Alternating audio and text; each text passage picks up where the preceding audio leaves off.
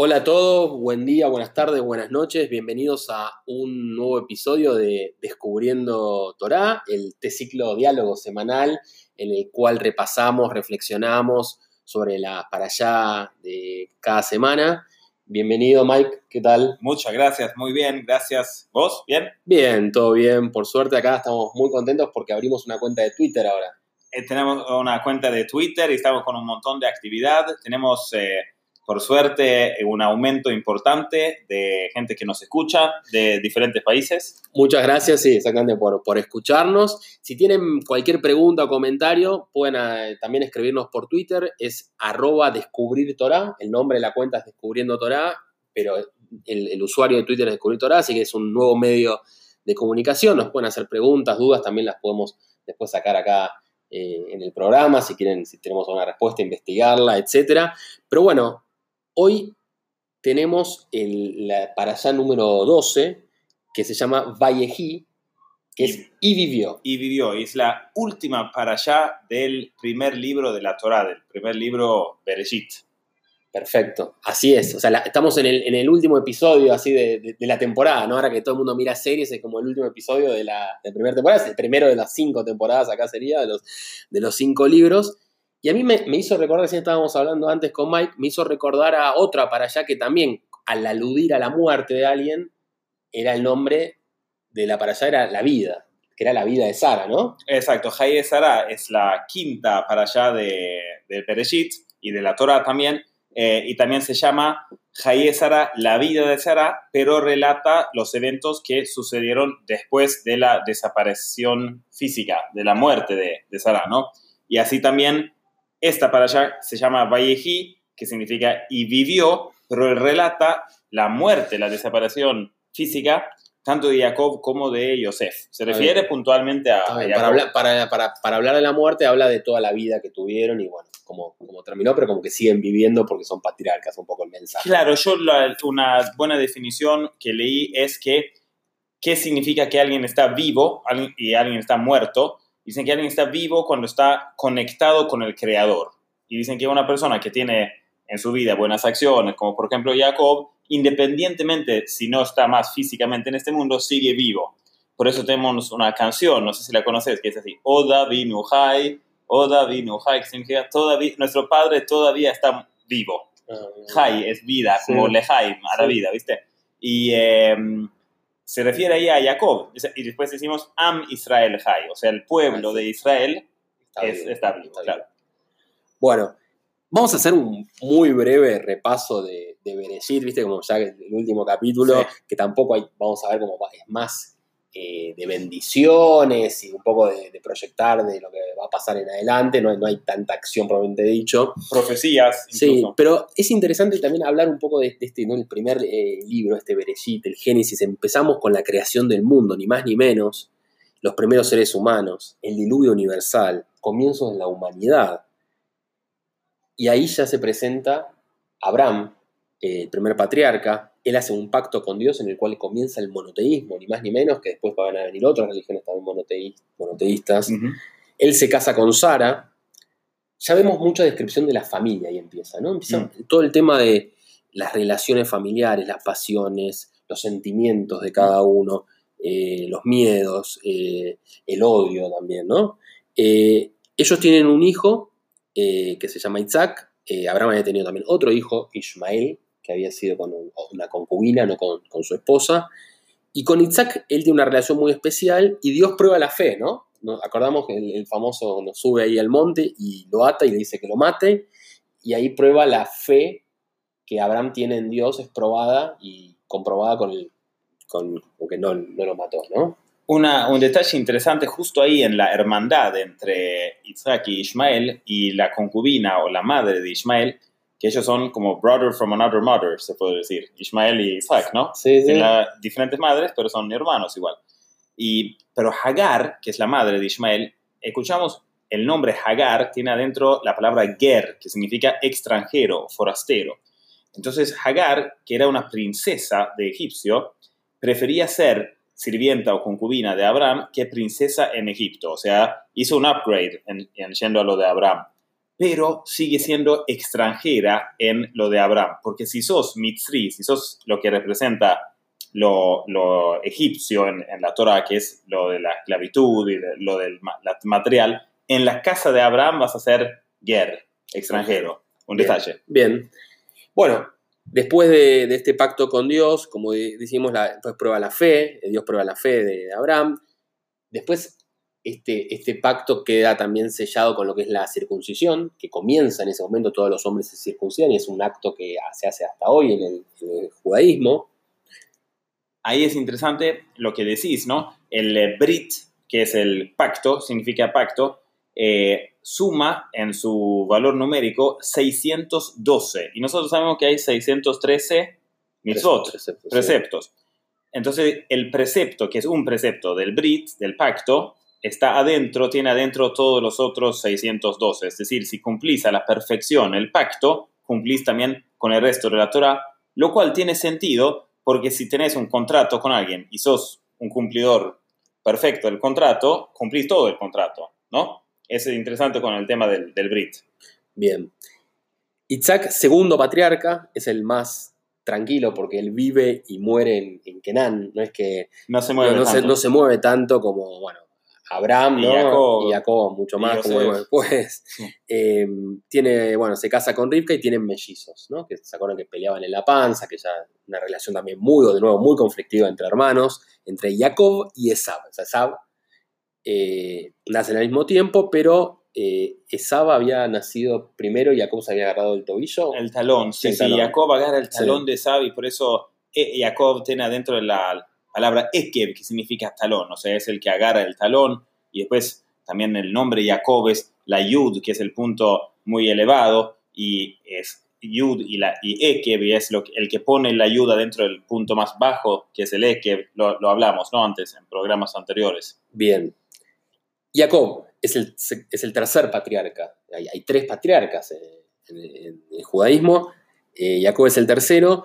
Recordemos, él tomó la eh, primogenitura. con bastante polémica, medio como engañándolo a Esaba, la madre lo ayudó y Esaba estaba muy enojado con él, era muy violento, lo quería matar y él se escapó hacia el norte de la familia, donde vivía la familia de la madre, donde conoció a sus esposas, ¿no? Primero la conoció a Rachel, después conoció a Lea, también tuvo dos concubinas, estaba en exilio y en ese exilio fue muy exitoso en distintas cosas, desde el punto de vista de los negocios, desde el punto de vista de la familia, tuvo 13 hijos, de donde después vinieron las famosas 12 tribus de Israel con algunos cambios, ¿no? Porque las 13 a una que es mujer, entonces no le dieron una tribu, pero después hay, hay otros que no les dieron una tribu, pero les dieron a los nietos, con lo cual, bueno, termina. Eso lo vamos a. ¿Quieres que hagamos un doble clic ahí y lo elaboramos un poco lo de los 13 y cómo, cómo sigue? En realidad corresponde a esta para allá, donde Jacob después bendice y realmente afirma que los hijos de Yosef, que son nietos de Jacob, van a ser tribus igual que mis hijos, dice Jacob, ¿no? En esta para allá. Eh, lo que podemos decir es, son hijos de Yosef, pero ahí viene algo interesante que dijiste vos, porque eran tres hermanos, estaba Dina también. Sí. Y Asnat, o sea, la esposa de Jacob, esposa de Yosef, disculpa, la esposa de Yosef era hija de Dina. Entonces Dina tiene tribus también, a través de eh, los, sus dos nietos, ¿no? Perfecto. Eh, o sea, es interesante tocar que eran 13 y después... Pero, lo que yo dije, yo no estoy seguro, estaba bien, o sea, los 13 incluían Dina, entonces Dina no recibió... O sea, Dina no es, pero a través de... Hay, hay que quedarían 12, eh, después se agregan los dos nietos de Yosef, entonces Yosef no recibe, con lo cual se sumaría uno, con lo cual ahí volverías a 13, pero después hay dos hermanos. Y se saca Levi, porque Levi no recibe tierra. Exactamente. Y ahí, bueno, eso es lo que vamos a explicar en, este, este, en, este, capítulo. Pero bueno, el tema es que después de 20 años, eh, Jacob vuelve a, a, Kenan con toda su, tribu, su familia, eh, y eh, piensa que su hermano lo va a matar, pero sin embargo hay un muy buen reencuentro en el cual se abrazan y, y se besan. Eh, y ahí, bueno, eh, hay un hecho importante, que es que Jacob tiene una lucha con un ángel y ahí él se convierte eh, en Israel, que sería su segundo nombre, y por eso los judíos son el pueblo de Israel, justamente porque vienen de las doce tribus de Jacob y después de esta pelea el, el ángel le dio este nombre, ¿no? Él tiene un hijo predilecto, que lo ha- como venimos ya estudiando en las últimas dos o tres ya, pues Sí. la historia creo que se hizo la más larga en las Parashot, Sí. Todo lo que pasó con eh, Yosef y sus hermanos, ¿no? El hijo predilecto este de Yosef era el menor, era un soñador, sus hermanos lo odian y tratan de matarlo, pero finalmente lo terminan vendiendo como esclavo a Egipto. Él llega como un esclavo y él es muy hábil y va ascendiendo hasta llegar a vicefaraón. O sea, pasó de estar en la cárcel eh, de Egipto a ser eh, vicefaraón. Eh, primero estaba en una casa en la cual era servidor y lo acusan de algo que no había cometido, una violación, y ahí lo meten en la cárcel y después, bueno, va, va liderando y, y creciendo. Cuando él era emperador, justamente, eh, perdón, vice eh, faraón, él le recomienda al faraón que tiene sueños y él interpreta los sueños del faraón y por eso él puede ver el futuro y dice que van a venir siete años de mucha abundancia y después siete años de carestía. Carestía es hambre, toda la tierra es Escasez, escasez hambruna. total. Con lo cual él es muy hábil, entonces ahorran primero un montón de comida, alimentos, para después en los años de escasez tener. Todo el mundo va a pedirles a ellos comida y también eso es lo que hacen los hermanos de él, o sea, los hijos de Jacob, ya que Jacob les dice, vayan a Egipto a buscar comida, porque acá en Kenan, donde estaban, en, o sea, que es el actual Israel, eh, tenemos eh, mucho hambre. Ellos no lo reconocen a él, él sí los reconoce, y él les empieza a dar unas pruebas para ver cómo trataban a su hermano menor, Beniaim, que también era hijo eh, de Rachel.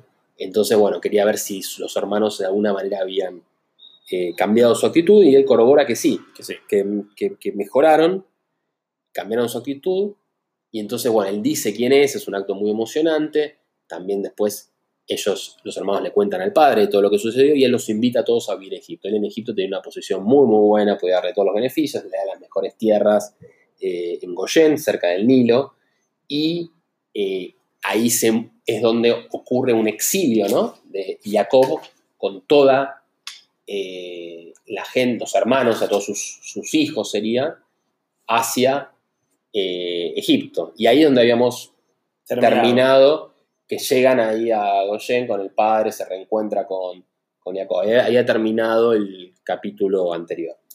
Una- un comentario justo antes de arrancar acá con Vallejí, que es eh, la para allá de esta semana, cuando se presenta, viste, en toda esa intriga con eh, Benjamín, que lo tiene captado y lo exige que venga eh, Benjamín, y dicen que, ¿por qué era tan importante que venga Benjamín? Porque primero se rodean, se, eh, se enrodillan todos los hermanos para Yosef, igual que en su sueño, ¿no? Él soñaba que rodeaban las estrellas y también eh, diferentes motivos que se rodeaban a él, y él- ellos se burlaban de, de- de sus sueños, ¿no? Dije- dijeron, acá viene el soñador, y así más, y, y realmente se realiza, ¿no?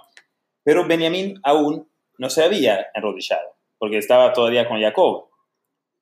Jacob no quería soltar a Benjamín, ¿por qué? Ahora vamos a saber por qué. Porque cuando Jacob, como vos dijiste antes, se encuentra con Esab, Esab lo, lo quiere matar, ¿te acordás que Jacob se prosterna a Esab? Se enrodilla a, sí. a Esab y todos los hijos también. Entonces, Esab en ese momento que representa la fuerza del mal, estaba tranquilo, porque decían, hasta ahora lo- Jacob se prosternó a las fuerzas de Esab, pero Benjamín todavía no había nacido. ¿Te acuerdas que Benjamín nace después? Sí. Entonces, por eso Jacob no lo quiere salta- eh, soltar a Benjamín, porque dice, imagínate si va a Egipto y se enrodilla a un egipcio, y ahí queda todo a Israel enrodillado, y estamos por, por, por perdidos. Cuando llega Benjamín y Benjamín se rodea a Yosef, ahí se revela Yosef y dice, Ani Yosef, soy yo Yosef, no soy un egipcio. Y ahí entonces, entonces dice, O David Nuhai, nuestro padre todavía está vivo. Porque ahí saben que Jacob está vivo y todo el proyecto de Israel y de la redención y todo se salvó. Porque Benjamín, que era el último, no se No prosternado a un Egipto, sino que era Yosef. Interesante también que el lugar geográfico en Jerusalén, donde luego va a quedar el Beit Hamikdash, o sea, el, el templo, es el, el territorio que va a pertenecer al tribu de Benjamín. Mm, bien, bien. Hab- Hablamos, dale, les, dije lo de Twitter ya, hablamos. Que tenemos una cuenta de Twitter. No, no sé si lo- Eh, me parece que todavía está pendiente eso. Lo, lo- lo- lo ponemos. Te- sí. bueno, te- tenemos una, una, una novedad para terminar Bereshit, que es eh, el, Sí. el nacimiento ¿no? De la temporada, el- sí. la génesis. Es que tenemos una cuenta de Twitter en la cual nos pueden seguir, que está con nuestro nombre, Descubriendo Torah, o arroba Descubrir Torah. Ahí nos pueden mandar mensajes, hacer preguntas, es mucho más simple que, que el mail. Y bueno, cualquier tema que quieran hablar o duda de la persona anterior también la podemos investigar y tratar de, de responder dentro de nuestros limitados eh, conocimientos. Así que bueno, bienvenido a la tecnología, bienvenido a Twitter. Con gusto, sí. Encantado. Bueno, entonces, Vallejí, para allá Vallejí, la número 12, y vivió, y habla de Jacob. Dice, Jacob vivió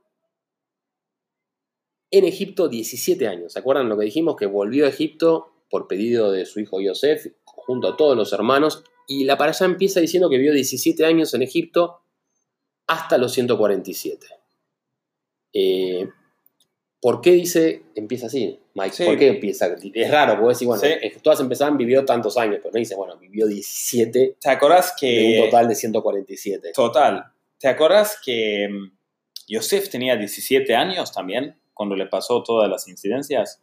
Entonces parece que este famoso 17 está circulando por ahí. Puede ser. 17, eh, en el hebreo, cada letra tiene un número y si sumamos los números, hay palabras que tiene ese valor numérico y que nos puede decir algo. Y el 17 es muy famoso porque es justamente la palabra tov. Dice que decimos masel tov, que tengas buen masal, que es tet, vav, vet. Y esa palabra tov significa que algo es bueno. Ahora, ¿cómo puede ser que era bueno que Jacob, que era el ser tal vez más espiritual que vivió, cuando vivía en Mitzrayim, que era el lugar de lujuria y de impureza y de tentaciones, que eso era, digamos, un periodo bueno en su vida, de 130, de la edad de 130 hasta 147. Incluso murió, o sea, fallece en Egipto, que representa todo lo que no es bueno, y estamos ahí con este 17 que simboliza algo bueno. Bueno, una explicación de eso es que justamente Jacob, como sabe que él es una neshama, un alma, viene al cuerpo, que representa lo estrecho, lo limitado, que acá está representado por Egipto. Y él sabe que acá viene solamente para trabajar. Entonces Jacob estaba muy contento de poder, digamos, elevarse en un ambiente tan desafiante, ¿no? Bien. Sí, yo también lo que leí es que su vida fue bastante sufrimiento, los 130 años. Tuvo eh, muchos problemas, recordemos, ese tuvo que primero que escapar de, eh, de su hermano, que lo quería matar, después cuando se suponía que volvía, eh, ya con todo realizado, volvía a su tierra, que nada, para ser feliz, tiene problema con sus hijos, que también se quieren matar entre ellos. Y bueno, finalmente va a Egipto y paradójicamente en Egipto, como vos bien decís, encuentra la tranquilidad de los 17 años. Ya sabemos de, de la pareja anterior que él se quejaba un poco de su vida, lo cual eh, en algún, en algún punto le acorta la vida, ¿no? Es un mensaje fuerte también. Mm. eso nos, nos aclara que se, que se quejaba de que era, fue corta y mala, y esa queja que él hace entre el faraón hace que viva eh, menos años, como vos, Mike, habías explicado también la vez pasada. Pero bueno, Egipto es un mundo más hedonista, eh, el de los patriarcas es un mundo más espiritual, eh, pero bueno, él en el mundo físico también fue un lugar donde pudo transmitir sus valores, eh, también podían estudiar Torah, decían, entonces había un lugar eh, donde él podía eh, desarrollarse. Pero bueno, una de las lo prim- él sabe que se va a morir, lo ve venir, y él le pide a Yosef, y le hace jurar a Yosef, que lo entierren con sus padres en Israel, en, en Hebrón, ¿no? en la famosa cueva que De había- que había comprado Abraham, nos recordamos en, Exacto. entonces le pide eh, que lo entierren junto a, a todos los, lo- los patriarcas eh, que están ahí. eh, y le hace jurar porque él sospechaba que, que los egipcios de alguna manera iban a querer que lo entierren en Egipto. Entonces le hace jurar para que, quedarse tranquilo de que lo van a llevar ahí a las cuevas, donde están todos menos Rachel. ¿no? Y él explica por qué Rachel no estaba ent- enterrada ahí, que habíamos recordado que había tenido una actitud no muy buena con, con, con Jacob en su momento. Que, Me parece que es eh, justamente la para allá que referimos acá antes, Haye Sara, ahí famosa para allá del real estate, donde Ah, Jacob compra la cueva de Macpela. Ah, de. Abraham, perdón, su abuelo, ¿no? Abuelo, eh, el abuelo de Jacob es Abraham, Sí, que compra la, la cueva de Macpela. Y Jacob también quiere estar enterado ahí porque los egipcios tenían una tendencia de idolatrar a Jacob, porque cuando llegó Jacob a Goshen, terminó la hambruna, se dice. O sea, él tuvo ese efecto. Ah, está bien, es verdad, sí, sí, me había olvidado eso. Y también tenía mm, un temor que si sus residuos, digamos, iba a estar descansando en, o sea, si él iba a estar enterado en Egipcio, en Egipto, que sus descendientes iba a creer que tenían cierta pertenencia ahí. Él no quería, Mm. quería que ellos, digamos, sientan que tengan algunos raíces con, con Egipcio, ¿no? Sí, es interesante porque sí, por ahí él tenía miedo que se fusionen las culturas, ¿no? Y quería dejar bien claro que era una cultura, un pueblo separado. Entonces, y eso no solo necesitas, me, me da la sensación a mí, algo de transmisión, como se transmite la Torá o el Midrash, verbalmente, la cu- cultura, la tradición, el estudio, sino también en la tierra. Entonces me parece que en ese sentido él quería dejarlo bien claro que no era una fusión de pueblos con, Perfecto. con los egipcios. Eh, pero bueno, Jacob eh, se enferma y ahí ocurre algo raro. Primero, antes de, porque esta, esta para allá, como vamos a ver, va a bendecir de alguna manera a todos los hijos. Vamos a ver que más que una bendición, para mí es un feedback, porque en realidad es, Ah, sí. La- Muy bueno, sí, es un feedback. es un feedback. Una- no, yo pensé que iba a ser una bendición como todas las anteriores, que era bendición de, de- divina. Sí. Pero acá no, acá es como más una crítica constructiva, se le dice las cosas Sí. buenas, las cosas malas, es como un análisis, un- Una- un foda le Una evaluación, claro. Sí, entonces bueno, pero primero le, los llama a los dos hijos de Yosef, o sea, Mm. le dice a Yosef que, que venga, a, su, a Yosef su hijo predilecto, que nunca dejó de mostrar que era su hijo predilecto, le hace llamar a sus dos hijos, Menashe, que era el mayor, y Efraín, eh, que era el menor, y les dice, primero no los reconoce cuando vienen. Eh, algunos dicen que es porque ya no veía bien, otros dicen que no los reconoce porque él en ese momento, antes de morirse, tiene mucha capacidad eh, de ver el futuro. Mucha, ¿cómo se dice? De, Ruach HaKodesh en hebreo. Mucha inspiración o... Sí, o- mucho- sí es, em, es hacer una... ¿Cuál es la palabra? No me sale la de... ¿Profecía? profecía, eso, hacer una, exactamente, una, una profecía. Entonces, él ve ahí cosas malas que también van a venir de ellos, de sus eh, descendientes. Eh, y le- les dice que van a tener los mismos derechos que los otros hijos de Jacob. O sea, casi los asimila a los hermanos de, Sí. de, Con sus tíos sería, ¿no? de Yosef. O sea, si los, los asimila a sus tíos, el punto de vista de la herencia y de la tierra. Y de posición, Que- sí, de estatus. de de estatus eh, que tienen. De nuevo aparecen entonces los hermanos acá en la historia, como un, un rol eh, fuerte. Eh, y ahí, antes de, de- de- de ir a la bendición en sí que les da a ellos, ¿por qué, por qué le elige a los nietos? Mike, ¿vos qué opinas? Yo estuve leyendo porque me interesa Sí. ver ¿por, por, por qué bendice a los nietos, de, a sus nietos. si Bueno, una, una idea de eso es lo que habíamos tocado antes, por el tema, por un lado, de Dina, ¿no? Rachel, o sea, no, no puede tener hijos, es más estéril. Tiene al final a, a. Tiene a Yosef Dos, y, y luego tiene a Benjamín, ¿no? Sí. pero tardó en tener. Entonces Lea, cuando tiene Yehudá, es, representa Odaya. Ahí agradece Lea, porque Lea entiende que ella ya tiene el cuarto. Entonces ella sabe, sabían por lo que se llama Ruach HaKodesh, por profecía, que Jacob iba a multiplicarse con cuatro mujeres. Iba a corresponder tres, digamos, varones con cada uno, O sea, para ser más parejo, vos decís. ¿no? Entonces, o sea, porque con la otra, con Lea tuvo cuatro hijos, me parece. cuatro, Por eso, con ella dos, entonces, con, con- No, luego, que- luego tuvo seis más. Dos más tuvo. Después con Sí, Lea. no. Ah, ah, seis, tenés razón. Sí, sí, y después dos con cada uno de los otros, ¿no? Sí.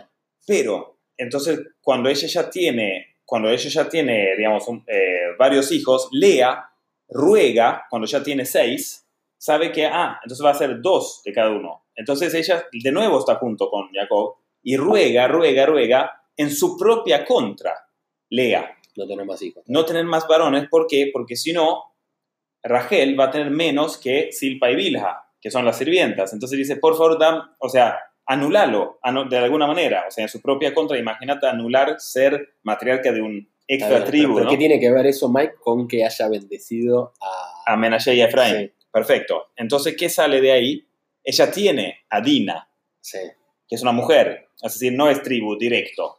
A través de Dina sale Asnat. A través de Asnat, con Yosef salen Menashe y Efraín, sí. que son dos tribus más. Es decir, cuando das, recibís el doble. Siempre cuando das y pedís para anu- autoanularte, como hizo Lea en este caso, de ahí salió más, más cosas eh, o más tribus, que fue Efraín y Menashe. Vos ahora preguntás, ¿por qué los nietos acá y los... eh, tal vez por mérito de eso, tal vez por el mérito de autoanularse del lado de, de, de Lea, No, pero, pero esos son los hijos, ¿no? De, Lea, de, de Rachel. de Rachel. Era como para darle más importancia. Más, claro, más credits ahí. Eso es una explicación. po- podría ser, sí, porque como solo, bien, como solo había tenido dos hijos, era como que, bueno, quería... Así serían como tres tribus. claro, claro. Y Yosef, Igual, igual la otra sigue teniendo seis tribus. claro, Lea. Sí, sí, sea, exacto. Para acercar un poco, vos decís para un poco más equiparar entre las mujeres más que los hijos. O sea, como que trataron de, de, Claro, ser en ese sentido. Claro, de- de- y, y reconocer, digamos, la, el esfuerzo de Lea. ¿no? Está bien, bueno.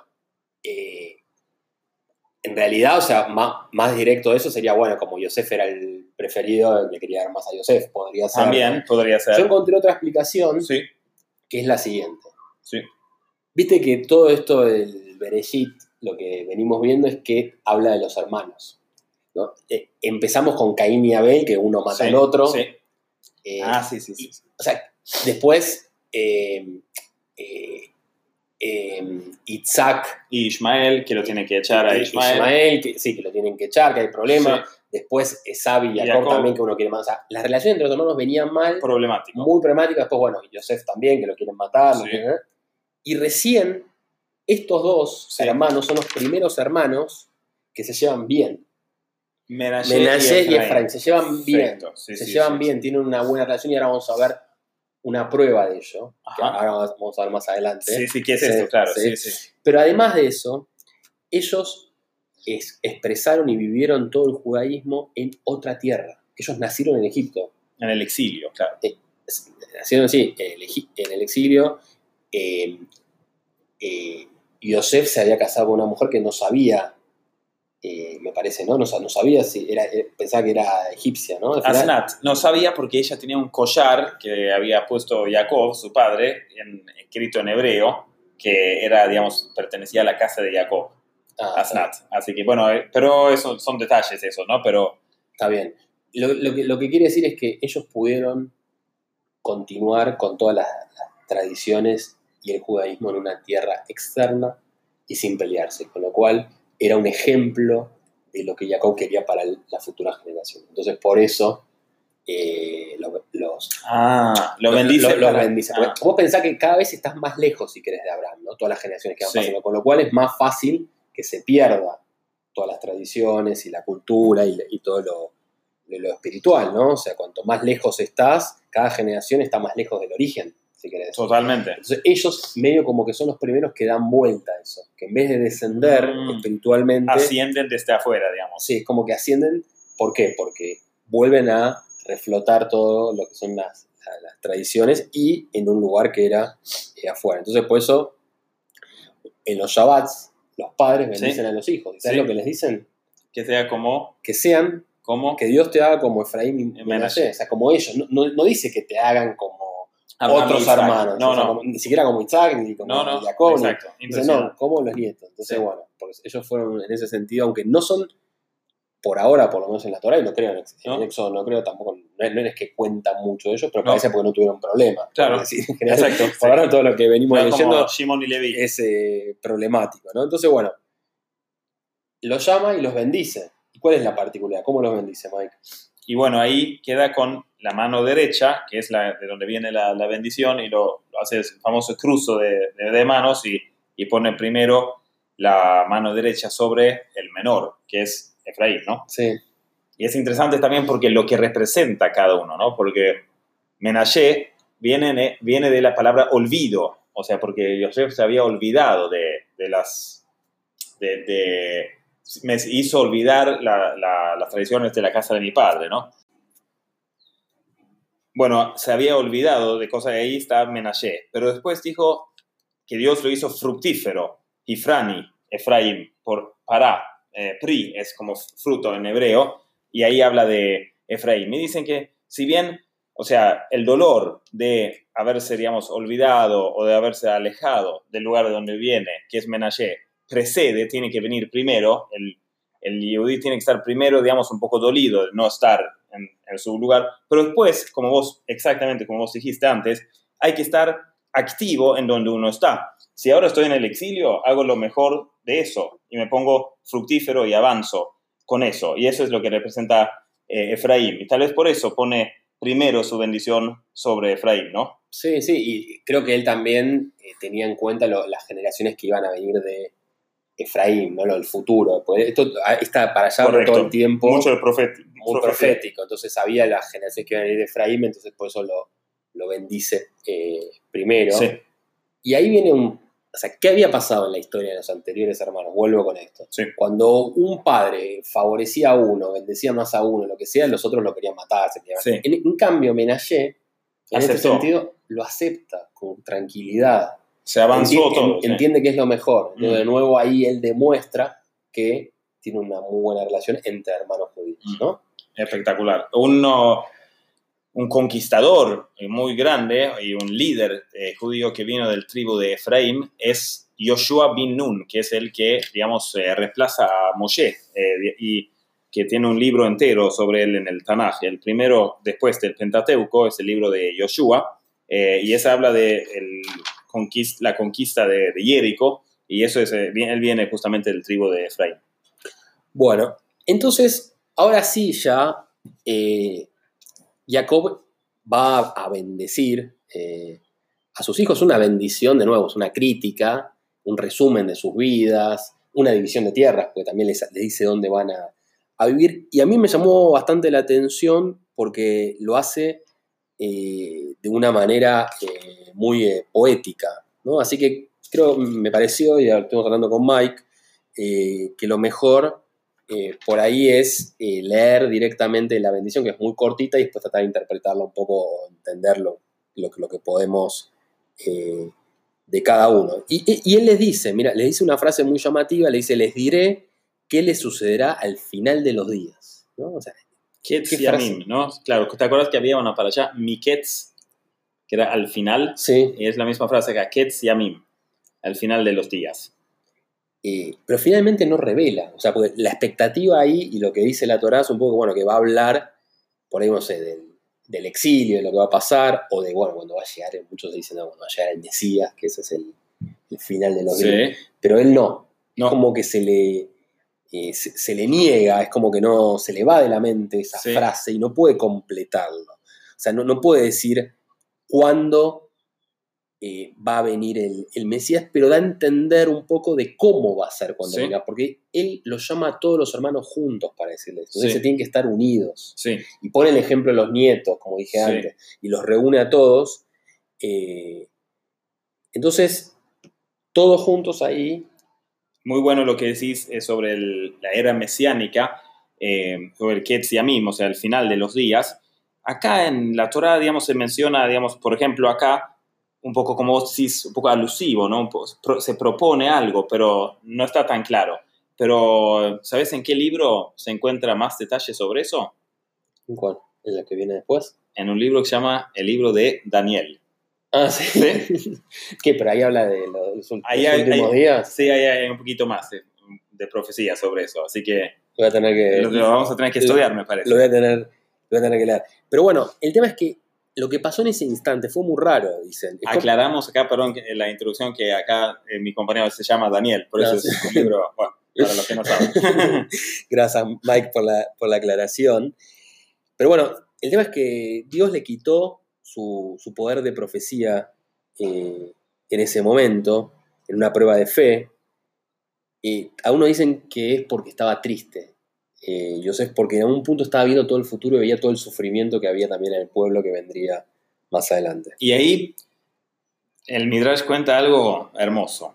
Entonces están, imaginémoslo la escena, la escena, Jacob está en su cama y va a revelar secretos de lo que va a pasar en, los, en el final de los días, en el final de los tiempos, secretos profundos de la Torah. En la era mesiánica, ¿no? En la era mesiánica. Y de repente se le va lo que se llama el Ruach HaKodesh, el Espíritu Santo, el Espíritu Sagrado.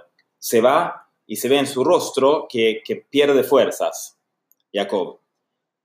Porque está sospechando que uno de los doce hermanos, de sus doce hijos, no está con la emuná suficiente, con la fe y la, digamos, no están suficientemente elevados para poder recibir esta información. Entonces, los hermanos se miran mutuamente y entienden lo que está pasando y simultáneamente gritan todos juntos. ¿Y qué gritan? ¿Qué frase gritan? ¿Te acordás? No, no sé. Dicen, Shema Israel Hashem Elokeinu Hashem Echad. ¿Y qué es, la Shema? más importante, eh, el rezo más importante, más importante del judaísmo. Dios, es, Dios es único. claro, Dios es eterno, Dios es único. ¿Y de dónde viene? Shema, ¿qué significa? Escuchar.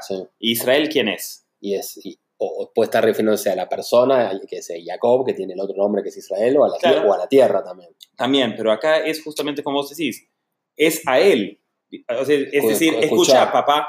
Dios es único, escucha. Dios, escucha, papá, Dios es eterno, Dios es único. Hablanos, ¿no?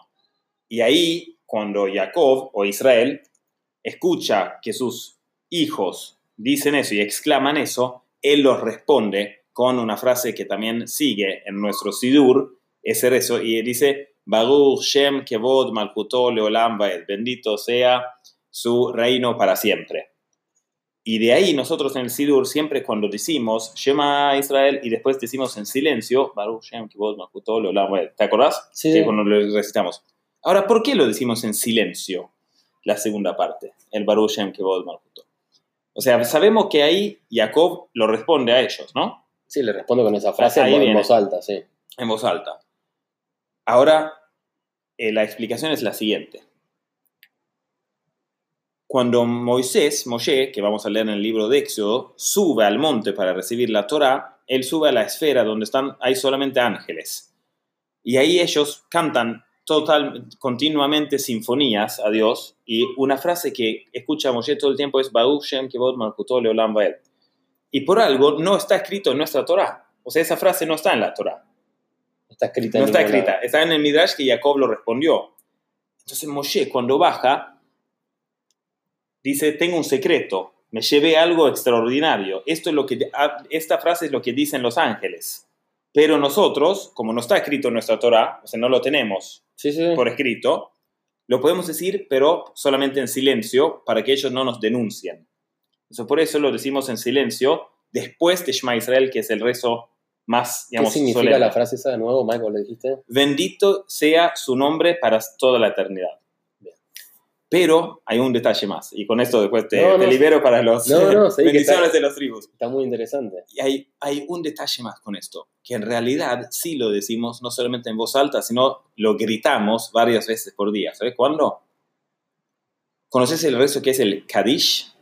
El Yit Gadal, Yit Kadash, Shemei Ese rezo, lo decimos varias veces, eh, Kadish significa algo que separa, es algo que es sagrado y lo sagrado es justamente separar lo sagrado de lo profano, ¿no?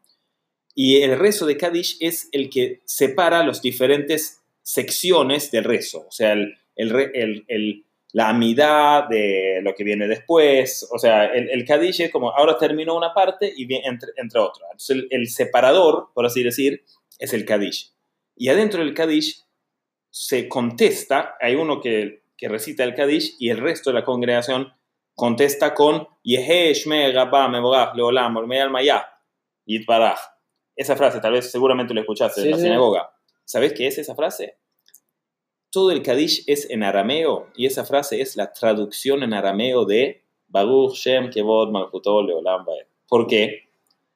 Porque los ángeles no saben arameo. Entonces nosotros lo decimos a arameo para que ellos no nos denuncian y lo gritamos, porque dice que esa frase, al ser tan especial, rompe decretos.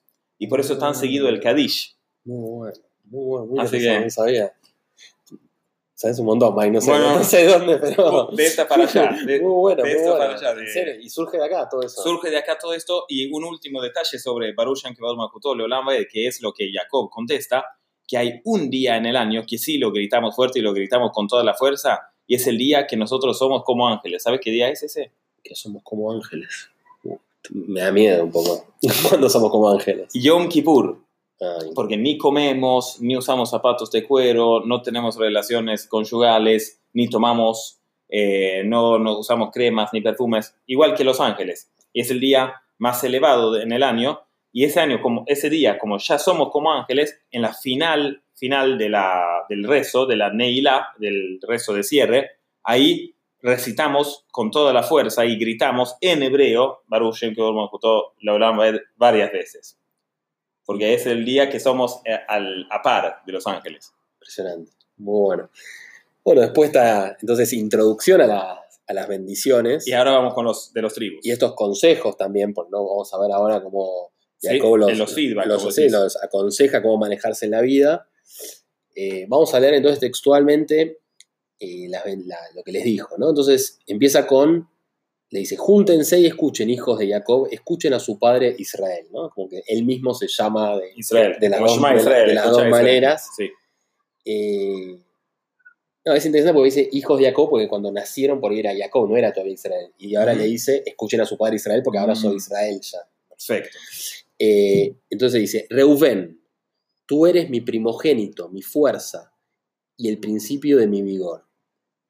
Superior en categoría y superior en poder, pero por apresurado como las aguas no tomarás parte adicional, pues subiste a la cama de tu padre y entonces profanaste a quien ascendía a mi lecho. Mm. Bueno, mucha poesía, pero es como que, viste, cuando alguien te hace una crítica que empieza por lo bueno. Primero le dice, vos Sí. sos el primogénito, sos la fuerza y vigor, porque fue el que comenzó con la, la- la- su, su descendencia, ¿no? Eso fue su, su- su primer hijo. Pero le dice que, por un lado le dice que es muy impulsivo y apresurado, Ujú. son las interpretaciones que yo encontré, entonces no puede ser el rey o el líder, porque en un punto él también ahora va a entender quién va a liderar a los hermanos para ordenar un poco. Eh, le dice que no porque es impulsivo y apresurado. Y después, ¿se acuerdan? Hubo una escena en la cual él había hecho medio lío entre las esposas. Correcto. de- Se metió en los asuntos de su padre, ¿no? Sí, El- eh, Rubén es el, el primogénito, digamos, biológicamente el, el primero que nació, hijo de Lea, ¿no? Y, pero cuando murió Rachel, eh, había un tema de dónde iba a estar la cama de Jacob, ¿no? Eh, y Jacob quería estar en uno de los sirvientas, y Rubén dijo, no, si murió Rachel, está bien que quería estar con Rachel, pero para eso, eso que esté con Lea, con, con mi mamá, ¿no? Y es como que se metió en los asuntos de su padre y eso, digamos, más o menos como que lo, lo degradó, ¿no? bien. Bueno, eso es la, el veredicto entonces fue fuerte Sí. para Rubén.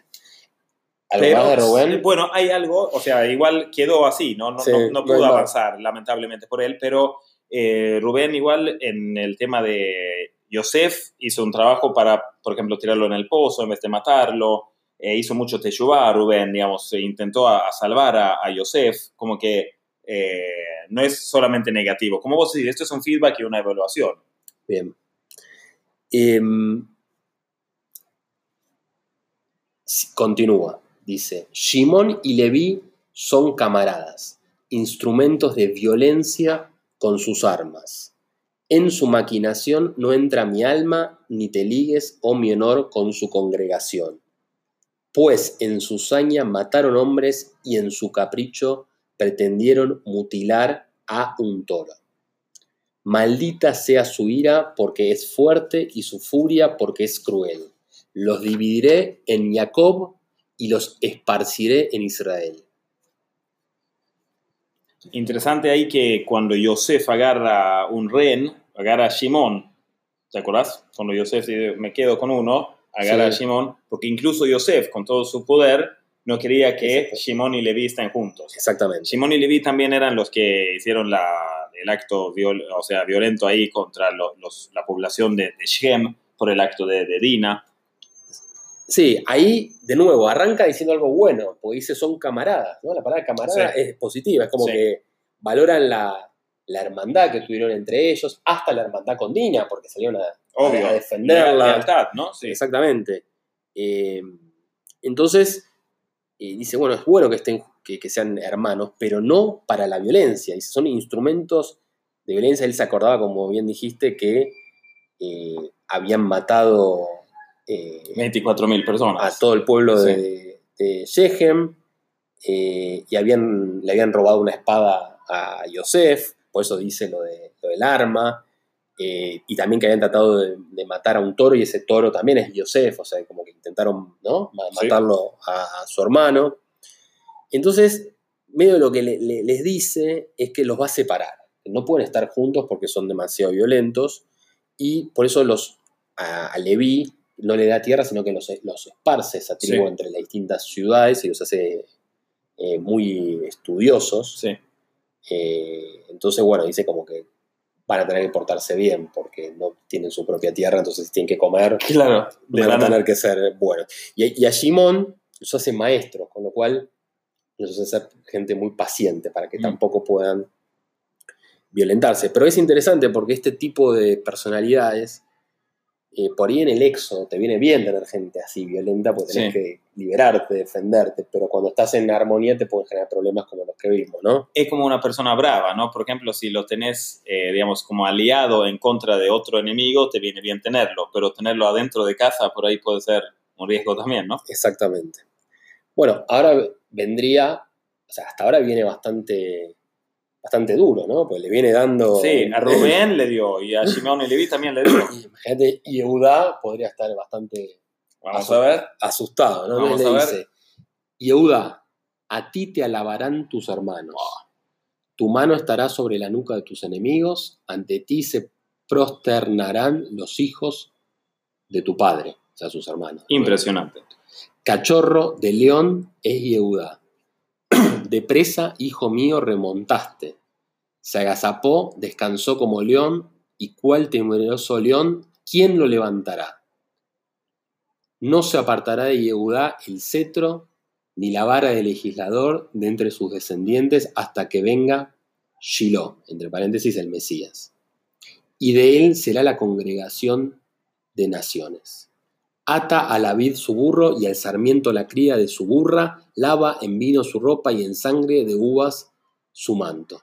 Sus ojos estarán enrojecidos por el vino y sus dientes blancos por la leche. Bueno, claramente lo nombra a Yehudá como el, el líder de sus hermanos, porque se tendrá el cetro de rey Sí.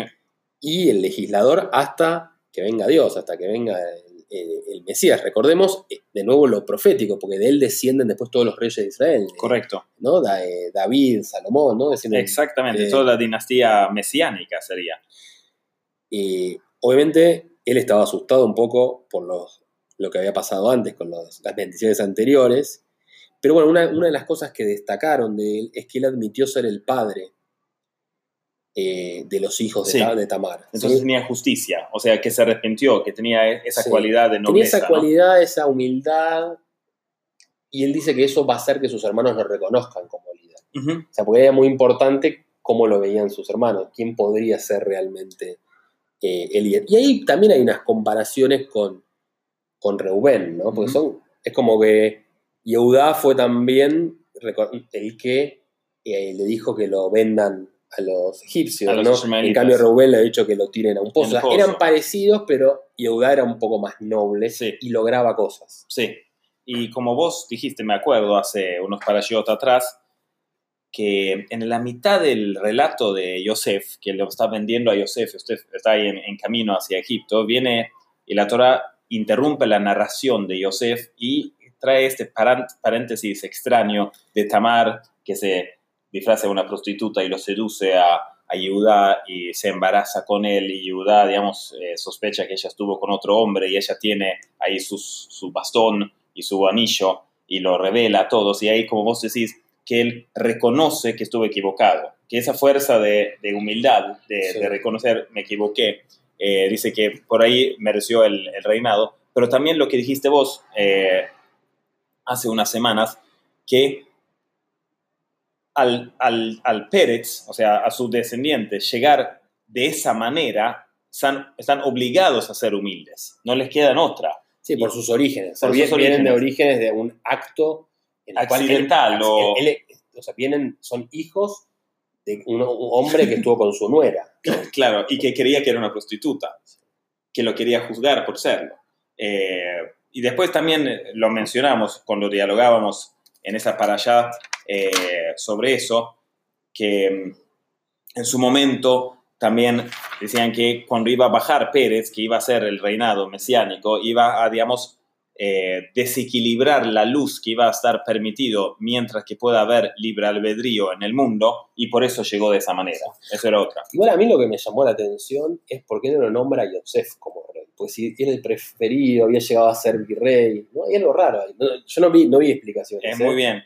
Eh, tiene que ver, ¿te acuerdas en la para allá Vayigash, la para allá de la semana anterior? Sí. O sea, hay como dos fuerzas. Una fuerza es Yosef, que es el éxito, es el success, que en inglés success es, eh, digamos, sucesión, ¿viste? es lo que avanza, constantemente avanza, esa es la fuerza de Yosef.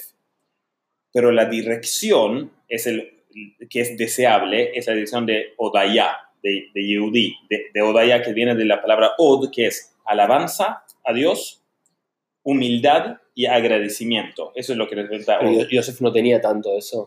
Tal vez también lo tenía, pero eh, representa el aumento, el agregado, el avanzar. Es decir, Yehuda sin Yosef tampoco logra tanto. ¿Por qué? Vos puedes ser una persona que constantemente alaba a Dios, que sos súper agradecido, pero si no avanzás con nada, no llegás a tanto.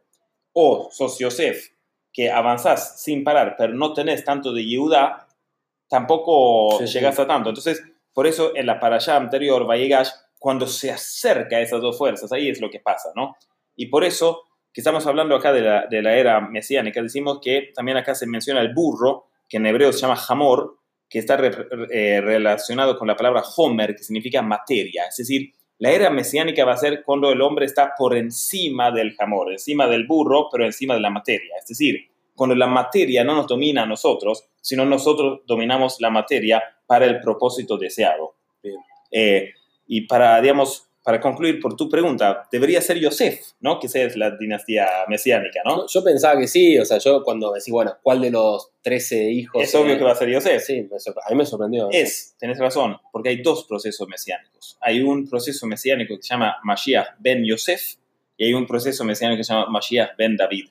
Y si lo ves eh, eh, más en detalle, el primer rey de Israel fue Shaul, O sea, tradu- la traducción de eso es que el Mesías va a ser hijo de David o hijo o de, de Es decir, dos, sí, es, eh, hay dos conceptos. Un concepto es el proceso hasta que llegue el Mesías, o sea, para preparar todo, y ese proceso se llama Mashiach ben Yosef. Ese aumento, eso agregar, ese proceso para adelante, es lo que representa a Yosef. Cuando todo esto- está listo, el reinado va a ser de Judá.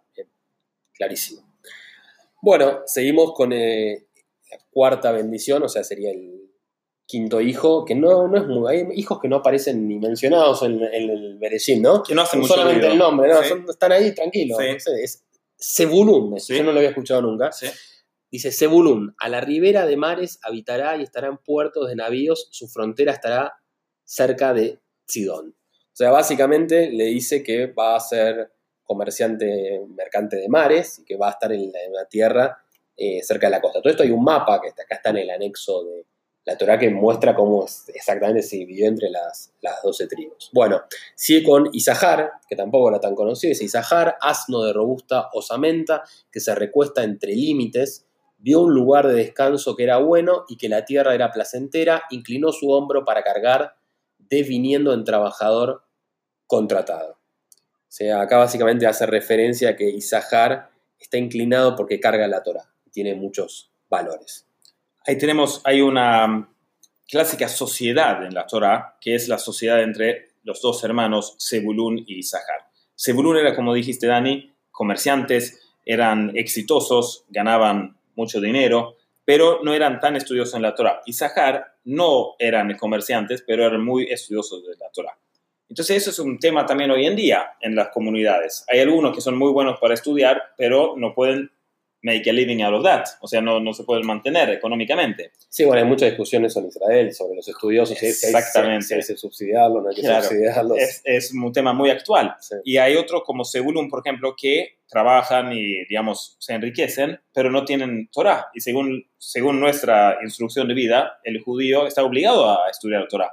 Entonces parece que hay una dificultad de hacer las dos cosas. Además es difícil para la misma persona ser muy exitoso en ambas, ¿no? Sí.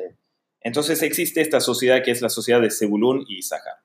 Entonces podemos ejemplificar eso con una persona que era un comerciante exitoso, pero no era estudioso de la Torah. Entonces dicen que después de los 120 años, cuando nos vamos de este mundo, la primera pregunta que nos van a hacer va a ser, ¿vos tuviste tiempo fijo? Kabua, fijo. ¿Fijaste tiempo todos los días para estudiar Torah? Eso tenemos que hacer todos, o sea, para preparar, aunque sea un poquito para nuestro podcast, todos los días, aunque Un sea algo, cachito. un cachito lo tenemos que hacer. Entonces, eh, si la respuesta va a ser lo que cada persona hizo, ¿no? Pero hay una, una persona, un empresario que sube y abre sus libros y él tiene un montón de crédito. Él dice, vos estudiaste mucho, Torah, vos tenés acá, tenés bien, estás bien, ¿eh? eh como se dice, el feedback, la evaluación sale muy bien. Y esa persona sabe que eso es una mentira, porque esa persona fue exitoso, trabajó, se levantó, la luchó, la peleó, pero estudioso de Torah no fue. Dice, vos sí tenés crédito en eso porque vos ayudaste económicamente a los que pudieron estudiar. Ah, Entonces vos sos socio en eso. Ahí sí, Sebulun es socio del estudio de Isahar. Isahar era, digamos, eh, muy estudioso, hubo varios jueces y, y eruditos de la Torah del tribu de Isahar. Bien. Bueno, buena combinación entonces. La mejor sociedad. Bueno, Dan dice, Dan vin- vindicará a su pueblo unificado entre las tribus de Israel. Dan será serpiente en el camino, una víbora en la senda que muerde los talones del caballo, de modo que su jinete cae hacia, hacia atrás. Tu socorro espero, Hashem. Parece bravo, ¿eh? Dan, ¿tiene algo que ver con Daniel? eso? Espero que no. Serpiente y todo. Complicado. Eh, Dan, eh, digamos, tiene que ver con la palabra din, que significa justicia. Justicia, sí. y eh, hay una venganza, eh, digamos, de, de los enemigos de, de Am Israel que a veces, eh, digamos, queda delegado a- al tribu de Dan, que son, son muy fuertes. Y hay un ejemplo más adelante en la Biblia, en, en el libro de Shoftim, el libro de jueces, eh, de una persona que se llama Samson o Simpson, ¿lo Sí, conoces? Yo vi una película de Ese, Sí, ese ese, es muy conocido. del pelo largo, grandote, el gigante. grandote tipo el Hulk. Sí, sí, tipo, sí, sí, sí. y eh, que mm, tiene una fuerza física muy, muy eh, importante y la- una mujer eh, palestina, Flishti, Dilaila, lo, lo seduce y luego lo corta el pelo donde está toda su fuerza eh, y lo, lo captan, pero después el último día devuelve su, su fuerza por una última vez y, y rompe todo un edificio. Dan, sí, Simpson y muere un montón de, de enemigos. Y él es del, de- posiblemente acá se refiere que, que Simpson va a venir de- del tribu de Dan. Bien. Bueno, sigue con Gad, otro que no escuché nunca. Dice, tropas de asalto provendrán de Gad y sus tropas volverán sobre sus huellas. O esto es básicamente Gad, parece que era un pueblo que estaba en Jordania, que tenía mucha fuerza militar porque va a tener que defenderse, está en el límite eh, del territorio, pero después va a poder eh, volver a la tierra. Ahí sobre Gad también dicen que Gad era exactamente como decís, un, un guerrero muy exitoso. eh, y él era hijo de eh, Silpa, si no me equivoco, o Vila, uno de los de Silpa, o sea, no de Lea. Eh, y uno podría creer que él por eso tenía una- un estatus menor, pero era el, el mejor guerrero y el más valiente y reconocido como tal. Y siempre, un- decían que siempre peleaba con sus tefilins puestos. Una cosa un poco extraña, ¿no? Pero dicen que en la cápsula de- del tefilín que lo usamos nosotros en nuestros rezos, hay una shin en cada lado de la cápsula, lo cual uno tiene tres columnas y otra shin con cuatro columnas. Y eso dice que esa de tres refiere a la Gimel porque la, y la otra de cuatro a la Dalet. Porque Gad se escribe justamente Gimel Dalet. Quiere decir que eso representa el guerrero que era, que era Gad. Eh, así que bueno, Gad tiene una, una- una- tenía una fuerza muy, eh, muy especial. Bien. Bueno, sigue con ayer. Dice, de ayer su alimento es rico, él proveerá delicias de, re- de reyes. O sea, básicamente él será fuente de riqueza alimenticia, por lo que entiendo. Co- correcto. eh, por un lado eso, eh, volviendo a, a Gad, también y Asher, era que no necesitas ser, para ser un buen judío, un buen, digamos, no guerrero físico solamente, sino, digamos, los tefilín también representan un guerrero espiritual, ¿no? Un, un exitoso en eso, que independientemente de qué familia o de qué contexto venís, uno puede siempre avanzar y, y, eh, digamos, eh, puede, eh, digamos, tener hacer mucho éxito, camino. hacer un buen cambio y, y un buen camino. Y a Asher eh, se, se refiere que en su territorio, como dijiste, hay- había mucho alimento, especialmente había mucho aceite de ol- oliva, o, eh, muchos olivos, y eso era, representa el, la abundancia, la abundancia de... Y también está el, el shamen, el shemen, que se ha hablado mucho en Hanukkah, ¿no? ¿Te acuerdas del, del aceite? Sí, y que y de eso también se puede derivar más enseñanzas de que, que en la tierra de Asher había mucho Shemen, que el Shemen son las mismas letras también de, de Neshama, de, de, de la, del alma, y que había mucha riqueza, tanto material como espiritual, en el, en el territorio de Asher. Bien. Sigue con Naftalí, otro que tampoco estuvo mencionado. conocido, Dice, sí. Naftalí es una sierva mensajera que reparte hermosas palabras. Eso es muy lindo, ¿no? Muy poético.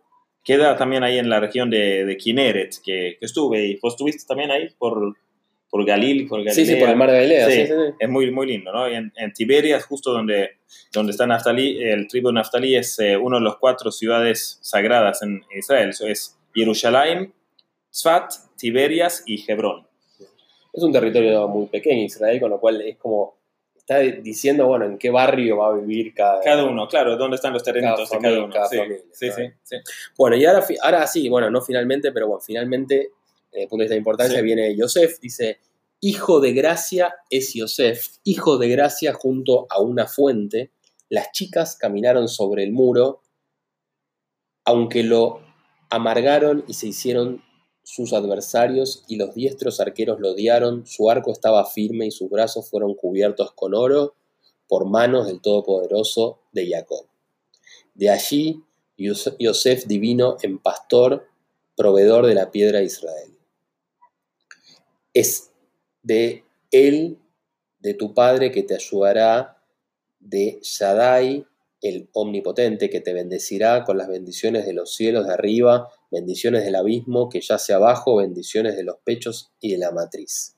Las bendiciones a tu padre superan las bendiciones que Hashem concedió a mis progenitores, pues a mí me bendijo hasta los límites de las colinas, o sea, hasta los cuatro puntos cardinales del mundo.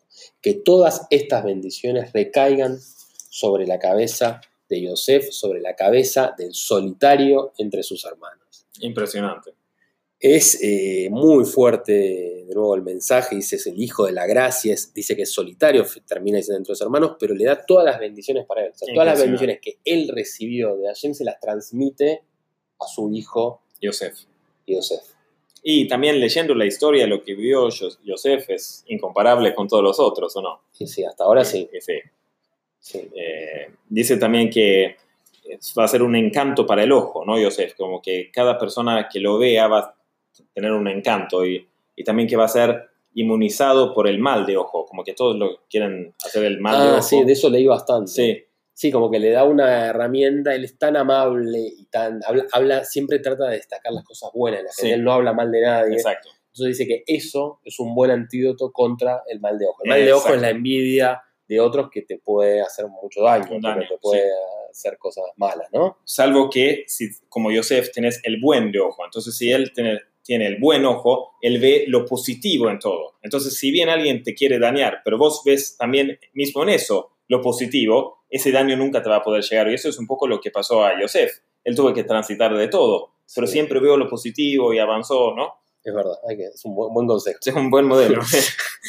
Bueno, y finalmente viene el, el- el menor, ¿no? Eh, Benjamín. como eso se dice el Benjamín, ¿no? El Sí. menor. El, exacto, sí. Dice, Biniaim es un lobo depredador.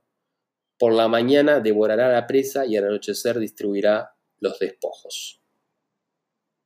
Bueno, ahí tenemos lo que mencionamos un poquito antes, ¿no? Que por un lado que Benjamín no se, no se prosternó antes a, a Esab, también que cuando se prosternó a Yosef, Yosef exclama a mí Yosef, yo soy Yosef, y Oda vino Jai, nuestro padre sigue viviendo, y ahí también que el primer rey de Israel es Shaul, del tribu de Benjamín. Sí, Eh, y también que Benjamín es muy agradecido, o sea, a Yehuda. ¿Por qué? Porque Yehuda estaba dispuesto, ¿te acordás en, en esa escena de pelear para, para salvar a Benjamín, ¿no? Me acuerdo, sí. Entonces, más adelante en, en la Biblia hay cuando eh, David es solamente un, un pastor, David, el rey David, ¿no? Que es descendiente de Yehuda, eh, hijo de Ishai, y Shaul, que es descendiente de Benjamín, es el rey.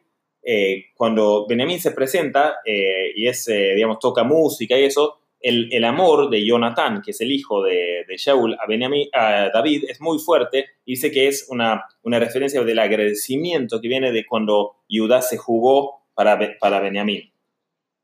Entonces, si mismo Jonathan estaba destinado para ser el próximo rey, era el príncipe, no le molestaba cuando la gente estaba encantado que David había matado a Goliat y todos hicieron eh, que que querían que David sea el rey. Y Jonathan lo, lo, quería, porque como era tan amigo de él, quería lo mejor para él, no ni, siquiera le molestaba, digamos, ceder el, reinado a, David. Bueno, esas son historias que vendrán más adelante, más si, adelante, si, nos siguen en, los capítulos. Exacto, viene de todo. Bueno, ahí termina entonces de bendecir a, finalmente a, a cada uno de, de, sus hijos, le da una, una bendición. Eh, vuelve a repetir su deseo de ser sepultado en, en Hebrón y ahí Jacob eh, expira, ¿no? La, la, Torah no dice que muere, eso también es llamativo, dice que expira, porque él no puede morir, porque como fue tan importante como, como patriarca, también la palabra, ¿no? puede usar esa, palabra. También el nombre de la parasha, Vallejí, vivió. Eh, y ahí, bueno, básicamente eh, lo embalsaman a él. Esto es muy raro, o sea, en Egipto era muy común, obviamente, ustedes vieron los faraones, las Tutankamón, todas las, eh, faraones o faraonas eh, embalsamadas. Eh, pero bueno, es raro eso, ¿no? Porque para la ley judía, ¿qué dice? Dice que el cuerpo hay que enterrarlo, dice.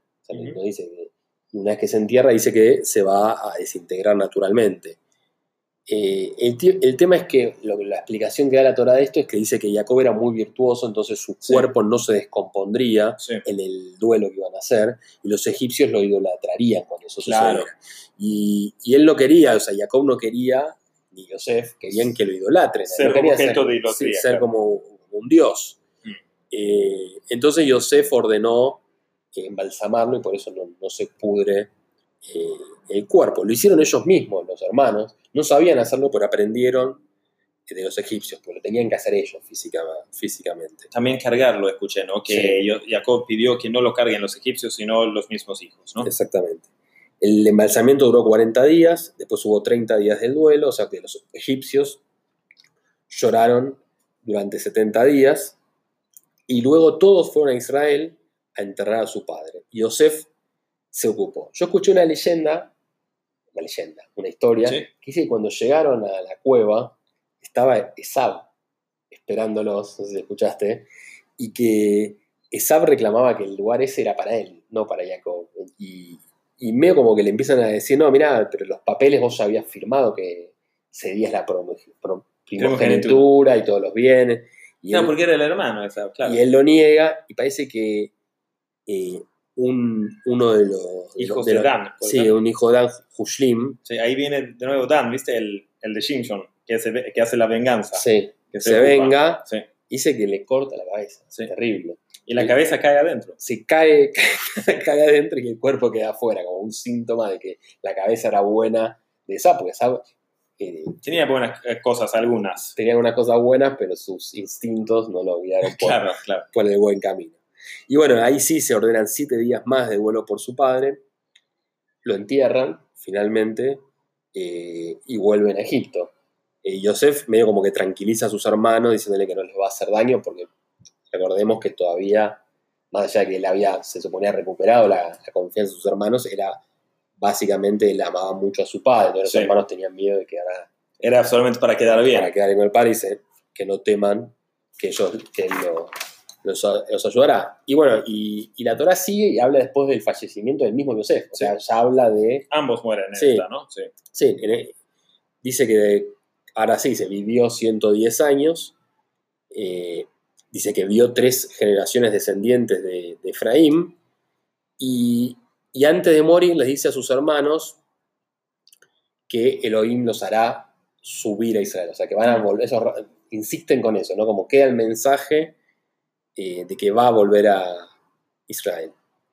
Y Ahí- también les pide que lo mismo, que se lleven sus huesos de Egipto. No quería que queden sus huesos sepultados eh, en Egipto. En Egipto. Puede tener que ver con que los egipcios idolatraban mucho a los muertos también. Claro. Eh, con- Vos acordate de Mike que así construían esas pirámides solamente para Eran entrar- tumbas. sí, eran- sí, sí, Sí, para, sí. para entrar a los faraones. o sea. Para- sí. Y bueno, fue embalsamado eh, y colocado en un ataúd en Egipto. Yo tengo acá, por lo que, Sí. por lo que leí, no, no- no dice que lo hayan llevado a Israel.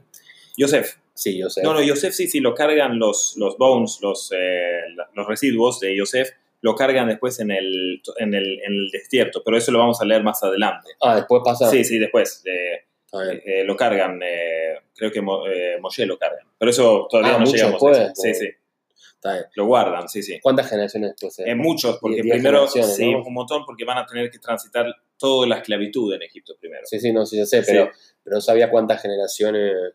José fue virrey también. O sea, después de ser virrey, o sea, dijimos 40 años, cuando muere el rey de Egipto, el faraón, él es rey durante eh, 40 años. Sí. Y bueno, y termina Mike eh, esta para allá con una frase Sí. que a vos te, Sí. te gusta mucho. Sí. ¿Cuál es? Eh, bueno, la, la frase es Hazak, Hazak, Benit Hazek, que significa sé fuerte, sé fuerte y seamos fuertes. Única, una cosa más de, de la fuerza adicional que tuvo Yosef es que él vivió 110 años, ¿no? Eh, pero una similitud entre Jacob y Yosef, dicen que eran en sus rostros muy parecidos y tenían un montón de cosas en común. Los dos tenían que, los dos tuvieron sueños muy potentes, los dos tenían hermanos que lo quisieron matar, los dos transitaron, digamos, eh, situaciones muy, de muchas tribulaciones, eh, y los dos donaron de sus años al rey David. Al rey David. Y sabemos que eh, Jacob vivió 147 años, y, pero él donó, él iba a vivir, ¿te acordás? 180, Sí, pero sí. él se quejó a, a Paró. Se quejó, le, bueno, saca- le, saca- le robaron Claro. 33 años. Exacto, 33, ¿no? Sí. Entonces Jacob donó, por así decir, estos 33 años a David y esto muestra también lo parecido que iba a ser Yosef a Jacob. Yosef iba a vivi- vivir exactamente lo- el mismo, lo- los mismos años que su padre, 147, pero saca 37, tiene 110 y agrega 37 a los 33 que donó a y Jacob a David, 33 más 37, pero no se pierdan, tenemos 70, que son los 70 años que vive rey David. Es decir, David vive los años de Jacob y Yosef eh, después. Y Yosef eh, eh, deja este mundo a los 110 años, eh, con mucha fuerza, así que bueno, de ahí esta frase, como decís vos, sé fuerte, sé fuerte y seamos fuertes. Y, no- Hazak, te- hazak. y tenemos que ser fuertes para poder seguir también la, La to- telenovela. Torá, Sí. Porque se va a terminar. En general, cuando uno empieza, empieza con entusiasmo, pero para seguir hay, hay que ser fuerte. Y ahí, Mike, vos es una sorpresa, ¿no? Para un, nosotros. un poquito de música, de hecho tuvimos un poquito de, de feedback de algunos que dice, "Poné un po- pongan un poco de música que va a levantar un poco, no sé si es que no nos quiere escuchar hablar tanto. No somos, somos aburridos. No sé. eso es verdad. Creo Así que que, por ahí un poco de música. nosotros, ayuda. nosotros nos divertimos hablando, pero ponemos una canción que se llama justamente Hazak, Hazak, Benit Hazek.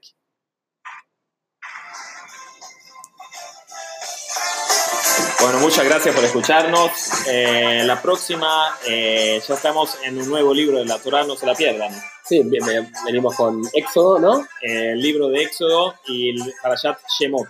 Y bueno, escúchenos, pueden también ver todos los anteriores, hacer un repaso para llegar fresco, lo que no pudieron escuchar, y cualquier eh, comentario, crítica, pregunta nos pueden escribir por Twitter en Descubrir Torah o Descubriendo Torah como nombre, es arroba Descubrir Torah. Vamos a tratar de publicar ahí cada capítulo que subimos también para que no tengan que estar chequeando. Muchos nos dijeron que no pueden estar chequeando todo el tiempo cuando subíamos, qué día. Entonces, si nos siguen en Twitter directamente, les va a llegar un- van a poder ver el post de cada vez que subimos un nuevo capítulo. Síganos en Twitter, todo lo mejor. muchas gracias. Chao a todos. Gracias.